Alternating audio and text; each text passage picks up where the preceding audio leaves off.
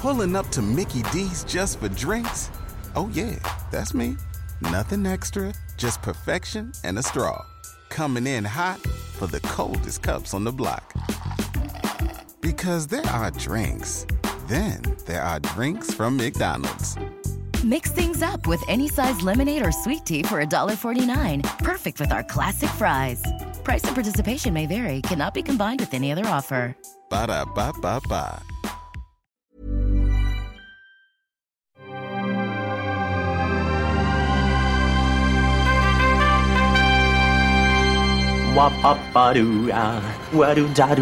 Steven, arrête s'il te plaît, j'ai jamais pu encadrer Michel Legrand.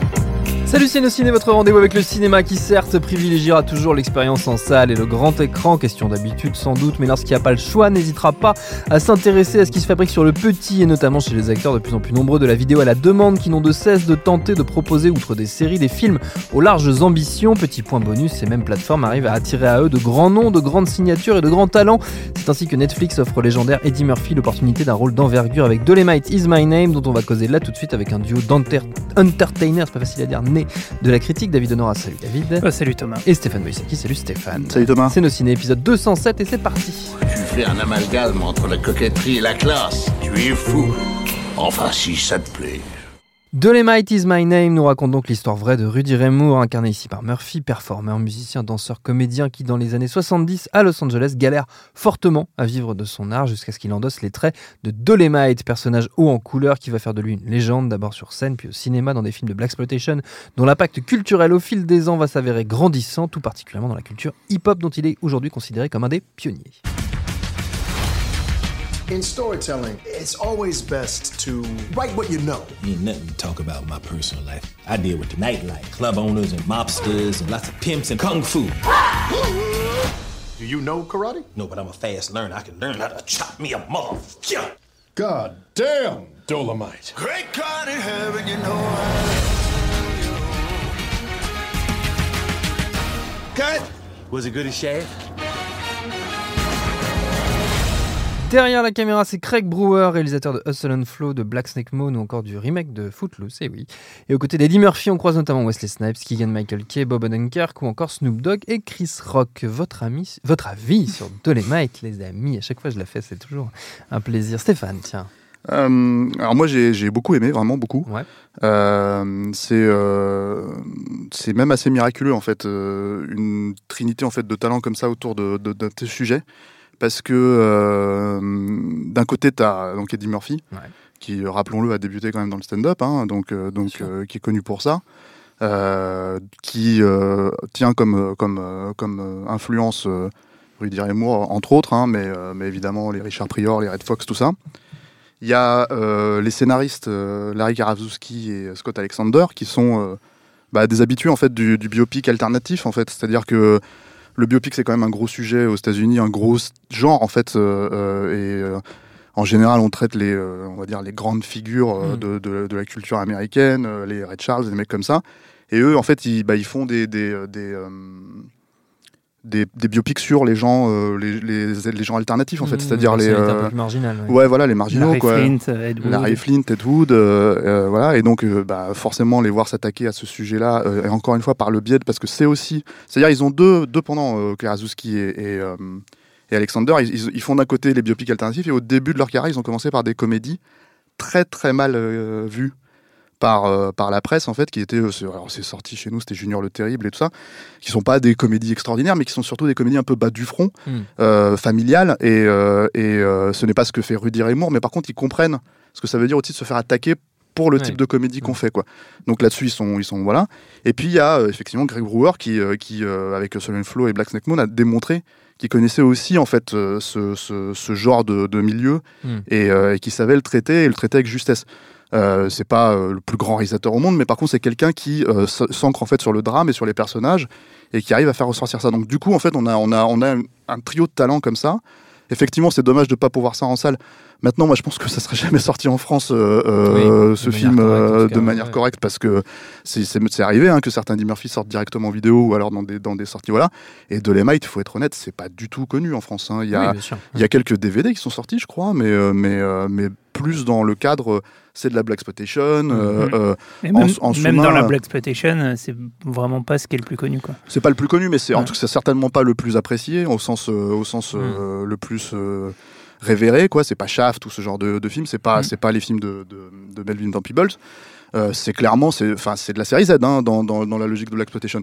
C'est l'un des, des, des, des points sur lesquels je suis un petit peu en désaccord avec le film parce que ils ont tendance en fait à dans l'historique du de, de, de l'histoire de, de Rudyard Moore, moi la partie la plus passionnante pour moi c'est vraiment la partie sur euh, le son stand-up en fait et la Mm. façon dont il traite ça et la façon dont il arrive à, à le faire de son côté. Il y a le côté do it yourself en fait qui est, qui est aussi très intéressant et on y va à l'huile de coude pour essayer de faire le, le produit, enfin le film quoi qu'il arrive en fait, Oui. même si on n'a pas de voilà. Mais en fait, il mélange un peu les choses, c'est-à-dire que bah en fait, ce qui se tourne dans le film en l'occurrence, et euh, c'est euh, c'est Dolemite et le second film en fait qui est Human Tornado, qui était la suite de Dolemite, euh, qui n'est pas réalisé par Durville Martin, qui est, qui est interprété par Wesley Snipes Ouais, dans le film. Snipes, ouais. Mais sauf qu'en fait, ils mettent, il y a, par exemple, il y a la scène de sexe en fait qui est censée être Ouais. une scène de sexe comique. Ils la, met- ils la mettent en fait euh, comme si c'était euh, Celle du premier film. celle du premier film, sauf Mm. qu'elle est dans le deuxième film. Euh, la distinction, pourquoi je fais cette distinction spécifique, c'est pas très grave hein, quand on regarde le film. Euh, c'est juste faut le savoir historiquement, mais je fais cette distinction parce que je pense que un peu comme euh, dans le cas du, du biopic, euh, on en avait fait une émission sur comment il s'appelle. Euh, le type qui a fait The Room, là, euh, Ouais, sur euh, Tommy Wiseau, Tommy Wiseau, cette espèce de perception post, post sortie du film où on sait Mm. ah mais c'était c'était une comédie et lui-même le joue comme ça. Mm. Euh, c'était pas tout à fait vrai en fait dans, dans le cadre de Dolemite je pense que Dolemite il a sorti un premier film qui s'est fait mais arracher la gueule par la critique. Mm. C'était un vrai Z il y avait énormément de enfin c'est voilà c'est un film qui était pas très bien fait il faut être honnête quoi Euh, qui est fun hein, par plein de côtés parce Oui, que oui, la personnalité pas- de revisiter Moore euh, voilà c'est ça ouais. mais, mais en fait, je pense que la, la- la raison pour laquelle c'est devenu plus outrancier et plus Mm. comique, parce que c'est ce qui faisait fonctionner le public, parce que ça a été un carton par contre, le film, hein, euh, enfin, en tout cas à la hauteur de, de son budget, euh, bah, c'est c'est- c'est Moore qui a décidé du coup de pousser en fait l'excentricité au, au- au maximum en fait Mm. dans les suites, quoi, et vraiment d'assumer son personnage, le personnage qui joue sur scène, quoi. Euh, je dis ça pourquoi? Parce que du coup, ils, en profitent pour masquer certains aspects de la vie de, de, de, Moore. Moore. Et ça, ça serait intéressant de savoir exactement pourquoi. Par exemple, euh, il y a pas mal de ses collaborateurs qui, qui précisent qu'il est- il était dans le placard. En fait, c'était Mm. euh, Rudyard Moore est homosexuel. Et par exemple, le coup de la scène de sexe, où il- qui est très touchante en plus, je trouve moi, dans, dans la façon dont il l'amène dans le film, c'est euh, le personnage de Rudyard Moore interprété par Eddie Murphy qui vient voir euh, son ami et qui lui dit je je suis pas un sexe symbole en fait. Mm. Et euh, je sais pas jouer ces scènes-là. Et ça, c'est étonnant quand tu connais un peu la, le- le- la- la carrière de Rudyard Moore, parce qu'en fait, il est entouré de gonzesses pendant tous ses films. quoi. C'est-à-dire, il surcompense à mort, il joue le pimp, il joue euh, tous ces trucs-là. On le voit faire no- notamment les, les pochettes d'albums euh, de Mm. ses, à, de à ses poil, euh, voilà. Et le truc, c'est que, c'est que si tu regardes Dolemite, les, les, les 15 premières minutes, il est déjà en train de, de- de se taper des nanas dans sa limousine. euh, voilà. Enfin, donc le truc, c'est que c'est assez marrant. De, de, qu'ils aient détourné ça de cette manière-là, je pense que c'est une manière assez euh, subtile en fait de d'indiquer que, que ça fait partie de sa personnalité sans vraiment le dire. Je pense que ça, c'est pour le coup, c'est Karaszewski et Alexander qui ont vraiment réussi à contourner le truc. À mon avis, le problème, euh, enfin, c'est mon opinion pour le coup, je suis pas du tout, euh, voilà. Ils en parlent pas du tout en promo. Il y a beaucoup, beaucoup de promos en ce moment aux États-Unis Mm. autour du film parce qu'il vient de sortir sur Netflix. C'est que Eddie Murphy, euh, il est connu pour faire beaucoup, beaucoup, beaucoup de blagues homophobes depuis ses débuts. hein. Et je pense qu'il n'avait pas forcément envie de jouer cet aspect du personnage. Mm. Mais après, indépendamment de ça, euh, lui, il est formidable. Il comprend complètement le, le- le- le personnage de Rudy Moore. Euh, et il a en fait ce, ce truc que moi j'aime beaucoup en fait et qui, qui- qui se retrouve un peu, un peu comme c'est un peu ce qu'avait fait euh, Tim Burton euh, quand il avait fait Ed Wood. Il s'est penché en fait sur, la, sur le cas d'un d'un réalisateur qui est considéré comme le pire réalisateur de tous les temps. Mm. Rudy Ray Moore, c'est considéré comme pas le pire euh, stand-upper de tous les temps, mais c'est pas considéré, c'est pas quelqu'un qui est considéré Oui. vraiment dans la profession, en tout cas euh, par la critique. Euh, et tout simplement, il- de la même manière que, que Tim Burton s'est dit, mais si vous aimez pas ce mec-là alors que vous m'aimez moi, moi qui suis populaire en fait, quand je m'attaque Mm. à Ed Wood, est-ce que vous voyez pas qu'en finalement on pourrait forcément On fondamentalement être la même personne en fait. Et, et- et je pense que Eddie Murphy euh, se, se- se- se pose plus ou moins la question. Mm, se C'est quelque chose qu'il a d'ailleurs, il l'a fait, euh, il l'a fait de temps en temps assez. euh, il s'est souvent remis en question à travers le stand-up et à travers, euh, à travers là, ça fait, euh, il va normalement il est censé revenir au stand-up, mais ça fait 20, 35 ans qu'il a pas fait de stand-up. Mm. Euh, mais voilà, c'est quelqu'un qui, Eddie Murphy, c'est quelqu'un d'hyper arrogant, c'est son image. hein. mais euh, qui, une fois de temps en temps, à travers un film, on va peut-être en parler après, euh, euh, se remet en question. euh, Mm. Et voilà, Dolomite, ça en fait partie, ça fait partie de ces types de films-là. Et c'est aussi, c'est en ça que c'est précieux, quoi. David?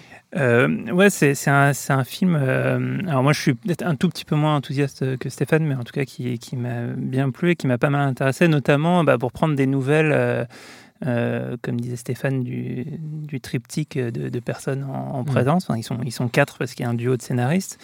Euh, D'abord, le duo de scénaristes, effectivement, euh, qui, euh, bah, pour moi, sont les, les, les, les scénaristes hollywoodiens qui ont, qui ont réussi un peu à trouver la, la bonne recette du biopic, par opposition à, à la recette tarte à la crème qui, qui fait 90% de la, pro- de la production.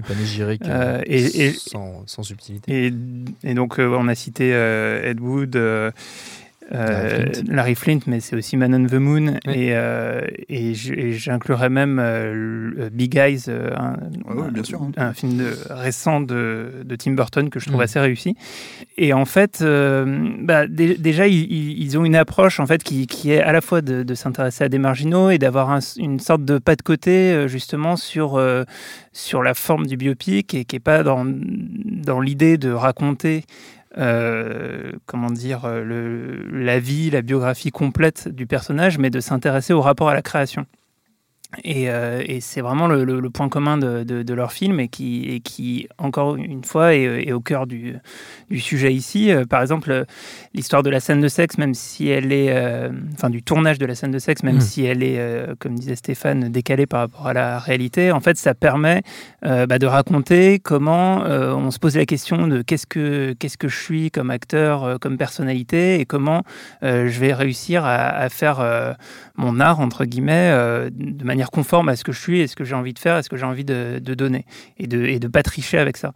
Et, euh, et, et là-dessus, le, le- je trouve le film assez intéressant. Là où je trouve le film un petit peu léger, justement, sur la création, euh, c'est euh, notamment dans toute la, la partie du, du début. En fait, on, on découvre en fait que le personnage, qui est un peu un artiste raté, euh, qui, qui échoue sur scène de- depuis des années, il commence à, à se faire un petit peu vieux. Et en fait, le, truc qui va faire sa carrière, c'est qu'il découvre que en écoutant la rue et en écoutant en fait des, des, des clodos et leur manière de parler, en Mm. Se réappropriant euh, le langage euh, des, des, des clochards, des, des pimps, euh, des, des macs, etc. Des marginaux. Des marginaux, voilà, il, il- il va réussir à trouver un rythme, un truc qui, qui parle et qui parle spécifiquement à la communauté afro-américaine. Et euh, Qui, est sous-représenté dans la culture, dans Exactement. la pop culture à l'époque. C'est ce qui est aussi mis en Ex- souligné par le film. Exactement. Et, et et le fait de donner une voix justement à cette, cette contre-culture, sous-culture, entre guillemets, euh, ça va expliquer une partie de sa réussite. En revanche, ce que je trouve un petit peu dommage, c'est que le film ne ne prend pas en compte euh, la question euh, entre guillemets morale de s'approprier euh, voilà le Parce qu'en fait, il se l'approprie pas au, au clochard en vérité. hein. Il se l'approprie. En fait c'est quelque chose Ouais. qui, est, qui vient de d'années et d'années et d'années en fait. C'est-à-dire de de de, de, hum, pas de comédie entre guillemets, mais vraiment de trucs hein, entre entre eux quoi. Tu vois ce que je veux dire? C'est pas les clochards. hein. C'est vraiment là là euh, comment t'appelles ça euh, euh, un type d'humour spécifique. C'est pour ça que ça s'adresse pas que enfin, à tous les Afro-Américains. Il y a une partie du public en fait qui, qui aime ça, mais mais c'est mais encore une fois, c'était euh, il restait même marginal dans la logique. C'est ça. Il y a, y Black y a une scène et et de- qui, voilà. qui l'explique bien. C'est euh, c'est, avec le, le- les, les gérants du studio qui disent on peut on peut élargir le marché pas en s'adressant aux blancs, mais euh, en, en s'adressant aux Afro-Américains qui achètent pas des disques euh, dans, à la Mm. sortie, enfin euh, depuis Chez le AIP, coffre euh, du bagnole. c'est- quand il va chez AIP et que justement Ouais, il c'est veut ça. pas se faire produire son film. Voilà. Et, euh, et donc, euh, donc là, c'est voilà l'aspect scénario est une grande partie de la, de la réussite du film. L'au- L'autre aspect intéressant, évidemment, c'est Eddie Murphy. Euh, Eddie Murphy, ça fait euh, ça fait un moment euh, bah, qu'on n'avait plus trop de nouvelles de lui. Moi, je Mhm. l'avais vu dans la série. Euh, de Seinfeld, euh, Comedians in Cars. Cars, Euh, réce- récemment, il avait l'air un petit peu au bout du rouleau. Le gars, il, était un peu en dépresse euh, à se dire, Bah, je sais pas. C'était assez fascinant de raconter quand, quand il racontait ses rapports avec les autres Ouais. comédiens afro-américains, notamment avec Richard Pryor, avec lequel il s'entendait pas du tout. Euh, alors qu'on Et- l'a vachement présenté comme étant un de ses héritiers. Et il, dit, Il est l'héritier de Richard Pryor quand même, hein, euh, mais il dit Richard ne m'aimait pas. Et c'est assez. euh, on le sent que c'est une espèce de blessure narcissique. Euh, en fait, Eddie Murphy, il a à la fois un côté, euh, comment dire, euh, un petit peu arrogant, comme tu disais, Mm. Stéphane, et aussi un côté un peu résigné. C'est-à-dire que lui, il, a- il Aujourd'hui. considère aujourd'hui, voilà, il, con- il considère qu'il a appris ce qu'il avait à apprendre, et en fait, il s'en, il s'en fout un petit peu maintenant. Mm. Il, il, il- il a sa famille, enfin, il, il fait, il fait sa vie, et il est plus, il court plus du tout après le, le- le- le succès ou quoi que ce soit. Et après, l'autre, l'autre partie, c'est Craig Brewer, qui est pour le coup, euh, moi, je, enfin, je trouve avait fait un début de carrière euh, très très prometteur, euh, notamment sur dans une capacité à, filmer. une certaine ambiance du, sud des États-Unis. Je trouve qu'il s'était complètement planté avec le remake de Footloose, que je, je trouve euh, innommable. Et euh, même si, en fait, je trouve que déjà la matière première de Footloose n'est pas, est pas vraiment géniale. donc c'est- Contrairement à ce que la patine nostalgique pourrait faire croire. non, mais c'est vrai que bon ça, fait partie des teen movies euh, qui gardent une, euh, ouais, une sorte de, Ouais, de sympathie. de côté un peu culte, alors que même l'idée Ah de départ, cette ville où on n'a pas le droit de danser, c'est absurde, ça, fonctionne pas. Et, euh, et donc, euh, ouais, il avait un peu disparu des radars, alors que qu'il avait un, un fort, euh, fort potentiel. En particulier, Black Snake Moon, c'est vraiment, un- vraiment un film extraordinaire. Et, euh, et donc retrouver retrouver tout ce monde-là, c'est, c'est, ça, ça fait, ça fait plutôt plaisir. Euh, sur, je voulais rajouter un petit truc sur, euh, sur la question de, de, de l'homosexualité potentielle du, du personnage. Vraiment, ouais. Et, euh, et ça, c'est c'est vrai que ça, ça pose question. Notamment, il y a un truc, c'est qu'il y a, le, il y a Titus Burgess qui joue un petit rôle euh, dans Mm. le film. Euh, c'est, euh, vous le connaissez peut-être si vous avez vu la série Unbreakable Kimmy Schmidt. Et, euh, et lui, euh, il est très très fan d'Eddie Murphy. Il a été un- un- interrogé notamment dans la tournée euh, sur euh, dans la tournée promo. est-ce- Qu'est-ce que ça vous a fait de travailler avec Eddie Murphy? Et ça vous a pas gêné le fait que parce que euh, bah, dans, dans les grands stand-up d'Eddie Murphy de, de l'époque, il y a des gros morceaux quand tu les revois aujourd'hui qui sont très très homophobes. Et, euh, et lui, il, a- il balaye complètement la question. Enfin, il dit faites votre boulot, posez-moi d'autres questions. Enfin, ça, ça l'intéressait pas de, Mm. de poser ça, mais il, mais y a, il y a peut-être euh, voilà des, des choses euh, à, à questionner autour de ça. Est-ce que euh, est-ce que c'est est-ce que c'est Eddie Murphy qui était qui était gêné de, de, de traiter explicitement le sujet ou pas? Ça, ça je je sais pas. Et, en tout cas, c'est pas. Enfin, c'est traité de manière vraiment très euh, Périphérique. Mm. très opaque, enfin très très Mm. périphérique. Ouais. Il faut préciser peut-être quelque chose en fait sur Eddie Murphy, euh, contrairement. à- Moi, j'adore Eddie Murphy, hein, vraiment. Mm. C'est-à-dire que c'est vraiment un, un- un- je trouve un stand-upper de de, de, ta- de ouf. Euh, c'est vraiment un, un- quand il s'y met dans, des, dans certaines comédies, c'est vraiment une force comique mais absolument incroyable. Mm. Par contre, ce n'est pas quelqu'un qui crée son matériau. C'est-à-dire que même que ce soit Delirious ou euh, ou, euh, ou Rose, c'est pas vraiment lui. euh, une- il, est, il est là, hein, il, euh, il pousse des trucs, euh, évidemment. Il a une personnalité, il, s'impose. hein, il était partout dans les années 80. Mais c'est pas quelqu'un qui va forcément, je veux dire, j'en veux pour preuve que si on regarde le seul film qu'il a réalisé, qui s'appelle Les Nuits de Harlem, qu'il a écrit aussi, je crois, c'est catastrophe, mais vraiment. hein. Et alors là, oui, effectivement, c'était le, le- comment, comment on appelle ça à Hollywood, le Vanity Project, où il Mm. avait ramené tous ces, justement, Richard Prior, ils sont très très mal entendus sur le plateau, etc., etc. Mais euh, mais euh, mais c'est pas quelqu'un en fait qui, c'est pour ça que je pense qu'aujourd'hui, il, le, le- le- il peut pas vraiment, euh, c'est pas quelqu'un qui peut revenir sur le devant de la scène. Oui. Ce projet qu'il avait, il dit qu'il a, ça fait 15 ans qu'il a ce projet en tête, qu'il en avait parlé à Rudy Moore, même s'il y a pas mal encore une fois de proches de Rudy Moore qui disent non, c'est pas vrai. Il a- il a- si euh, si euh, s'il en avait parlé à Rudy Moore, le film se serait fait il y a déjà 15 ans. Oui. Euh, même s'il a certains trucs où dans lesquels il veut aller, c'est quelqu'un qui avance complètement masqué. hein. C'est-à-dire que, enfin bon, déjà c'est c'est un, il a fait une grosse partie de sa carrière sur sur euh, du déguisement, Mm. c'est-à-dire des créations Mm. de personnages. hein, euh, que ça commence avec un prince à New York. Et en fait, c'est quelque chose qui lui a été reproché jusqu'à des trucs comme Norbit, euh, où il joue, il met des fat suits et des trucs comme ça, Mm. euh, où c'est euh, ce qu'ils appellent, tu vois, de, de- de la comédie facile, quoi, de la comédie euh, Mm. feignante. Mais moi, par exemple, il y a un film que j'aime beaucoup parce que je trouve qu'il parle de ça. Et c'est un film pour enfants, hein. c'est pas du tout un truc, c'est son remake en fait de, de Naughty Professor, quoi, de, de, Mm. de le professeur Folding en français, où euh, il joue euh, donc dans un costume de, de- dans un fat suit, il joue un professeur en fait qui décide de, de, euh, comment dire, euh, créer une formule en fait pour devenir mince et beau. Et quand il devient mince et beau, il devient Eddie Murphy donc. Mm. Euh, et et c'est un connard. Donc euh, le truc c'est qu'il y a une autocritique qui est énorme et en plus elle est, elle est, elle est pour moi elle est assez évidente parce que le, le premier moment où il a cette impulsion pour vraiment créer ce truc là, c'est qu'il se fait pourrir sur scène par un comique à la Eddie Murphy, quoi, Hmm. qui est interprété par euh, Dave Chappelle en plus en l'occurrence, quoi.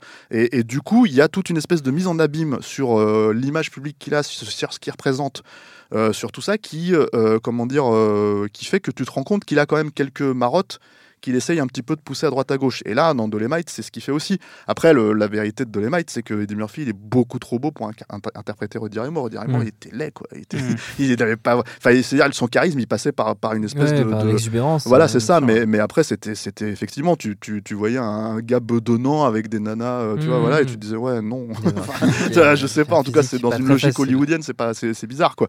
Mais du coup, c'est, c'est aussi ça qui fait que le, le, le biopic, il est un petit peu, entre guillemets, moi, je, encore une fois, j'aime beaucoup le film, mais c'est vrai qu'il n'est pas, euh, il ne se veut pas cru, en fait. Il ne se veut pas euh, euh, frontal, direct. Il veut vraiment, en fait, traiter, il veut vraiment, je pense, faire ressortir quelque chose d'idyllique du, du, du personnage, un peu à la manière dont j'imagine, je sais pas, euh, euh, quand tu regardes un truc comme American Graffiti qui est hyper idyllique sur les années 60, alors Mm. que bon, Mm. sur les années 60, ce n'est pas que ça, quoi.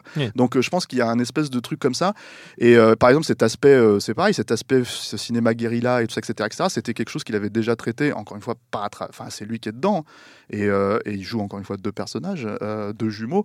C'était dans Bowfinger. Il y avait Mm. déjà ce truc où, en fait, où les mecs faisaient de la série Z, mais là, c'était encore plus pantalonesque, c'est-à-dire Oui, c'est encore plus comique, etc., outré, etc. ouais. Donc il a quand même quelques, quelques trucs où il se remet en question là-dedans, au milieu de, euh, oui, euh, de, de- de tout un tas de comédies euh, un peu, un peu faciles, un peu pourries, genre euh, Doctor Dolittle ou ce genre de choses. Quoi.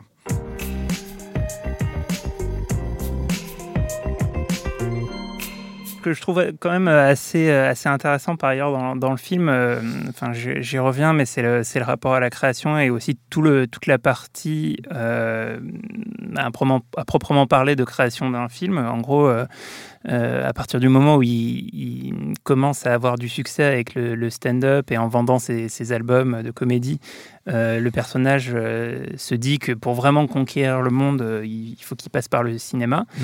Et il, se rend compte aussi que son entourage euh, se retrouve pas du tout dans, Ouais, euh, dans, dans les ce qui. Cette scène, elle est excellente d'ailleurs. euh, ça, ça fonctionne très bien. Ouais. ils- je, je me rappelle plus le, le film The qu'ils font voir. C'est The Front Page. Ouais. ouais.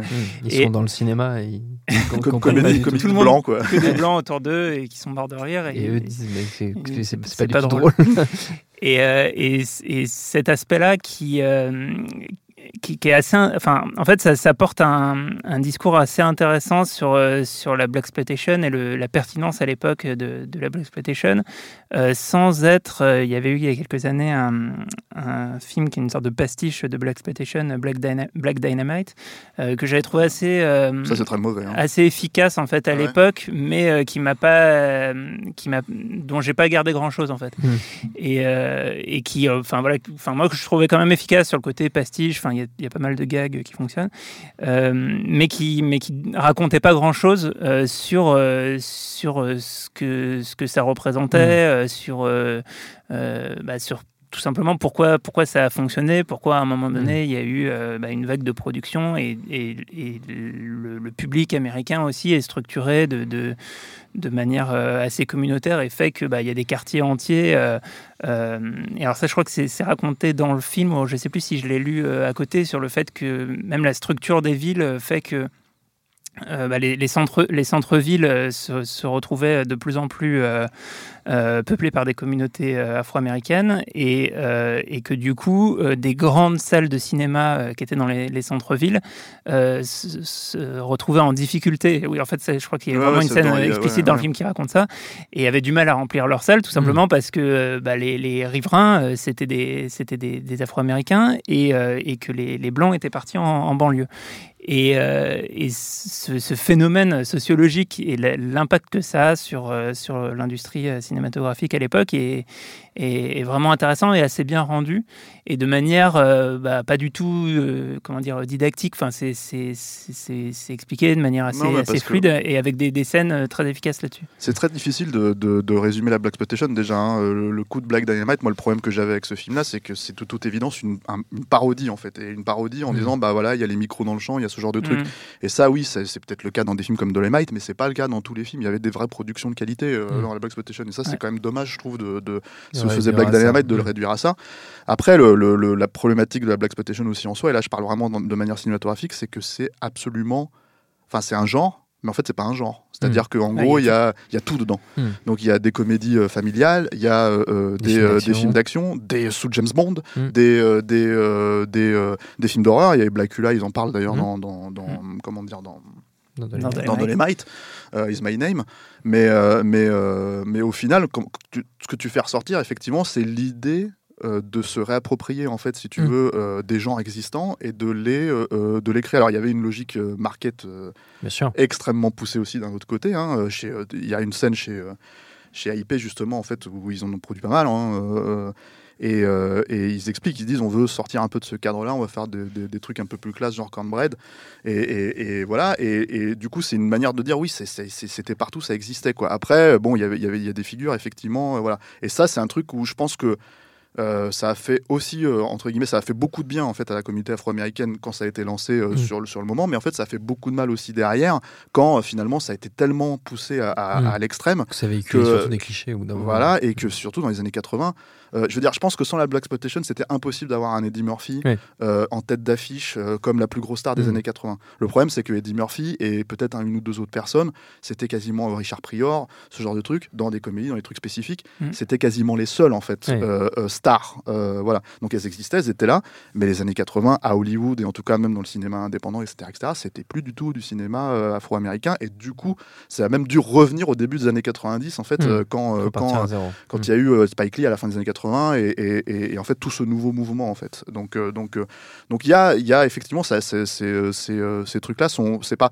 c'est pas enfin je veux dire le film n'a pas vocation à traiter ça mais c'est Oui. vrai qu'il le fait de façon beaucoup plus intelligente et beaucoup plus comment dire il le véhicule mieux en fait que effectivement des trucs des parodies qui Mm. essayent d'avoir de la musique funky un super un super star comme c'était Michael J White je crois dans, dans Black Dynamite et voilà quoi. D'ailleurs, il y a un- moi je trouve, si, si- à la limite en termes de parodie comme ça, il y a un film qui était plus sympa que ça, qui était euh, Undercover Brother. euh, avec Eddie Griffiths qui est sorti au début des années 2000 aux États-Unis, Mhm. c'est sorti directement en vidéo en France, ça s'appelle Opération Funky. C'est Marocco avant Rocco. et, euh, et voilà quoi. Ça, c'est- ça, c'est sympa, mais après ça reste, ça reste encore une fois de la parodie pour le coup. Et justement, tu l'as, tu, tu l'as dit, Stéphane, c'est, l'heure des, des recos. hein, évidemment, c'est ta séquence préférée de, cette, de ce podcast. On va faire une petite, une petite séance de, de conseils dans l'univers qui vous siera, évidemment, messieurs, parce que vous le savez, vous êtes totalement libre. David, David Honora. Euh, alors moi j'ai une reco euh, podcast euh, corpo euh, pour, pour creuser un petit peu le, le sillon Eddie Murphy. Il y a le podcast Le Chip euh, qui est distribué aussi par Binge Audio qui avait consacré un des premiers épisodes de, de la saison précédente. L'épisode s'appelle La loi de Murphy et, et dedans Kevin Donna avait pas mal été pas mal revenu sur, sur la carrière et notamment la carrière de stand-up d'Eddie Murphy, son, son impact euh, culturel et puis les, les héritiers. Euh, donc voilà, ça, c'est- ça a réécouté. euh, ça- a priori, ça n'a pas trop, euh, pas trop vieilli parce qu'il va passer énormément de choses con- concernant Eddie Murphy depuis. Donc C'est là qu'ils avaient reçu Medondo, qui est la voix de. Non, alors ils ont, ils ont dans un De- autre épisode, de ils ont, reçu Ah. Greg, Saint- Greg Germain. Greg Germain, qui, était la voix qui de, est la voix de- de Will Smith. Will Smith. C'est un autre épisode que je vous recommande aussi. Très bien.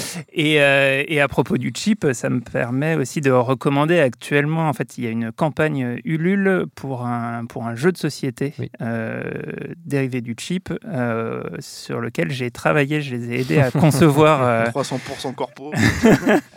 non, non, mais je, je les ai aidés à concevoir euh, le- les, les règles du jeu et, la- et le, le gameplay. Euh, et c'est euh, c'est un jeu euh, qui, euh, bah, comme, euh, comme le podcast, qui repose sur, euh, sur la pop culture euh, euh, des, des afro-descendants et, euh, et qui permet de, de s'amuser autour de ça avec du, euh, du mime, euh, du, euh, du, du blind test, plein de choses comme ça. Et, euh, et vous pouvez vous le procurer euh, maintenant en souscrivant à la campagne sur Ulule. On va vous mettre les liens dans la description. Évidemment. Stéphane. Euh, bah, alors moi, moi, si je reste chez, chez Eddie Murphy, euh, le, bon, j'a- j'allais, j'allais recommander Raw, mais euh, on en a parlé, Eddie Show, Mm. euh, en français, ça s'appelle comme ça. Euh, C'est, c'était un gros, gros stand-up, écrit aussi, euh, et je crois réalisé d'ailleurs par Kenan Ivory Wayans. C'est vraiment Eddie Murphy qui, dans les années 80, c'est son dernier gros stand-up, en fait, qui s'attaque... euh, il s'attaque. Alors effectivement, il y a pas mal de, de blagues homophobes. Il y a pas mal de. de hum, il s'attaque aussi au- sur les Italo-américains et, et Rocky normalement est dans des scènes absolument incroyablement hilarantes. Après, sur les blagues homophobes, il faut voir en revoyant ces spectacles qu'il triomphait euh, à l'époque avec ça. Quoi. Enfin, le, Ah oui, oui, avait le, public euh, euh, était euh, hilar. Mais de toute façon, le public est hilar pendant tout le tout le Ouais. tout le tout le, tout le stand-up. Euh, mais en fait, je, je- voilà, je voulais parler de ça parce qu'il y a effectivement en France, on connaît Eddie Murphy. euh, euh, sous l'angle, sous l'angle, encore une fois. Hein, Le Philippe de Beverly euh, j'allais dire Golden Child, euh, éventuellement un, un fauteuil pour deux, Mm. euh, éventuellement, enfin ce genre de choses, mais, mais, mais pas mal de comédies un peu pétées, quoi, tu vois. Un fauteuil pour deux, c'est pété. Non, pété, ça, Ça c'est va vachement bien, mais par contre, non, j'allais dire non, non, un fauteuil pour deux. Bah, bon, Bah, le que de Beverly c'est quand même, c'est quand même pas bon. Hein. Non. Ah ouais, moi, moi, je, moi, j'aime bien. ça le hein. 2, enfin, moi j'aime Bon, ça c'est Tony Scott, alors je dirais pas, tu me feras pas dire du mal, mais voilà, mais, mais bon, quand même, c'est pas, c'est pas son meilleur film. Donc on le connaît surtout pour ça. Voilà, et, mais il faut aussi préciser que, et ça maintenant c'est beaucoup plus visible que ça ne pouvait l'être à l'époque, euh, notamment sur YouTube, euh, qu'il a fait, euh, il a sauvé quasiment à lui tout seul hein, le, le Saturday Night Live au début des années Mhm. 80, quand il y a eu la défection de tous les gros stars des années 70. hein. bon, à, à la mort de, il y a eu la mort de, de John Bellucci Mhm. évidemment, mais il y a aussi la défection de Dan Aykroyd, il y a eu, il y a eu Bill Murray, il y a Chevy Chase, tout ça qui sont tous partis, Jill Ratner, etc., etc. Donc en fait, il y a toutes les stars en fait qui sont parties, et lui, il est arrivé, et il a quasiment tenu le, le- le Mhm. SNL à, à lui tout seul, et tout le monde le dit. Alors peut-être qu'ils ont tendance à en faire des caisses, voilà. Et il y a euh, notamment pas mal de sketchs, il y a Buckwheat, il y a des trucs comme ça qui sont vraiment hilarants, quoi. Et moi, il y a un sketch que j'adore là-dedans qui est euh, euh, White Like Me, qui est un sketch en fait où il se déguise en blanc et il joue un blanc. Donc, euh, il regarde beaucoup d'épisodes de Dynasty pour essayer de, de trouver le mouvement en fait. euh, pour voilà. Et en fait, il, il- il veut savoir ce que c'est l'Amérique des années 80. En fait, quand t'es blanc. Et du coup, il sort, c'est une expérience sociologique, quoi. euh, et c'est hilarant parce que du coup, il sort et, à chaque fois qu'il va pour acheter un truc dans un magasin, bah, en fait, s'il y a personne autour, les mecs lui donnent. Ils disent non, non, mais qu'est-ce que tu fais euh, T'as pas à payer, tu sais, entre nous, les blancs. euh, et, du coup, il se rend compte que, il se rend compte que les blancs se donnent des choses euh, gratuitement, en fait, quand il n'y a pas de noir autour, quoi. Et c'est un sketch de 5 minutes comme ça. euh, il va chercher un prêt à la banque et, et- et le, le noir qui est en face de lui, en fait, le, le black qui est en face de lui, il lui dit bon, mais attendez, mais vous n'avez pas de, vous avez pas de carte d'identité, vous n'avez pas de, de, de- de trucs collatéraux, vous n'avez rien. Donc comment est-ce que vous voulez que je vous donne? Et là, tu as le patron blanc qui arrive, qui fait attendez, attendez, prenez votre pause et tout. Puis là, il lui dit on a, on l'a échappé belle et hop, il lui file 50 000 balles euh, en cash et tout. Quoi. Donc c'est un sketch qui est absolument, mais, euh, mais euh, moi je trouve hilarant. Et euh, bon, il y a une chute, hein, voilà, donc je, vous- je je vous laisse découvrir pas. quoi. Voilà, pas mais, euh, mais euh, ça se trouve sur la chaîne euh, du SNL euh, sur YouTube. Ouais, Il y a beaucoup c'est pas sous-titré Ouais. hein, euh, en français, mais, euh, mais euh, voilà. Et ça, pour moi, c'est ça, Eddie Murphy. Voilà. Très bien, et notre temps est écoulé. Merci à tous les deux. Merci à Victor à la technique binge.audio pour toutes les infos utiles. Et puis on vous dit à très vite. Je préfère partir plutôt que d'entendre ça, plutôt que d'être sourd.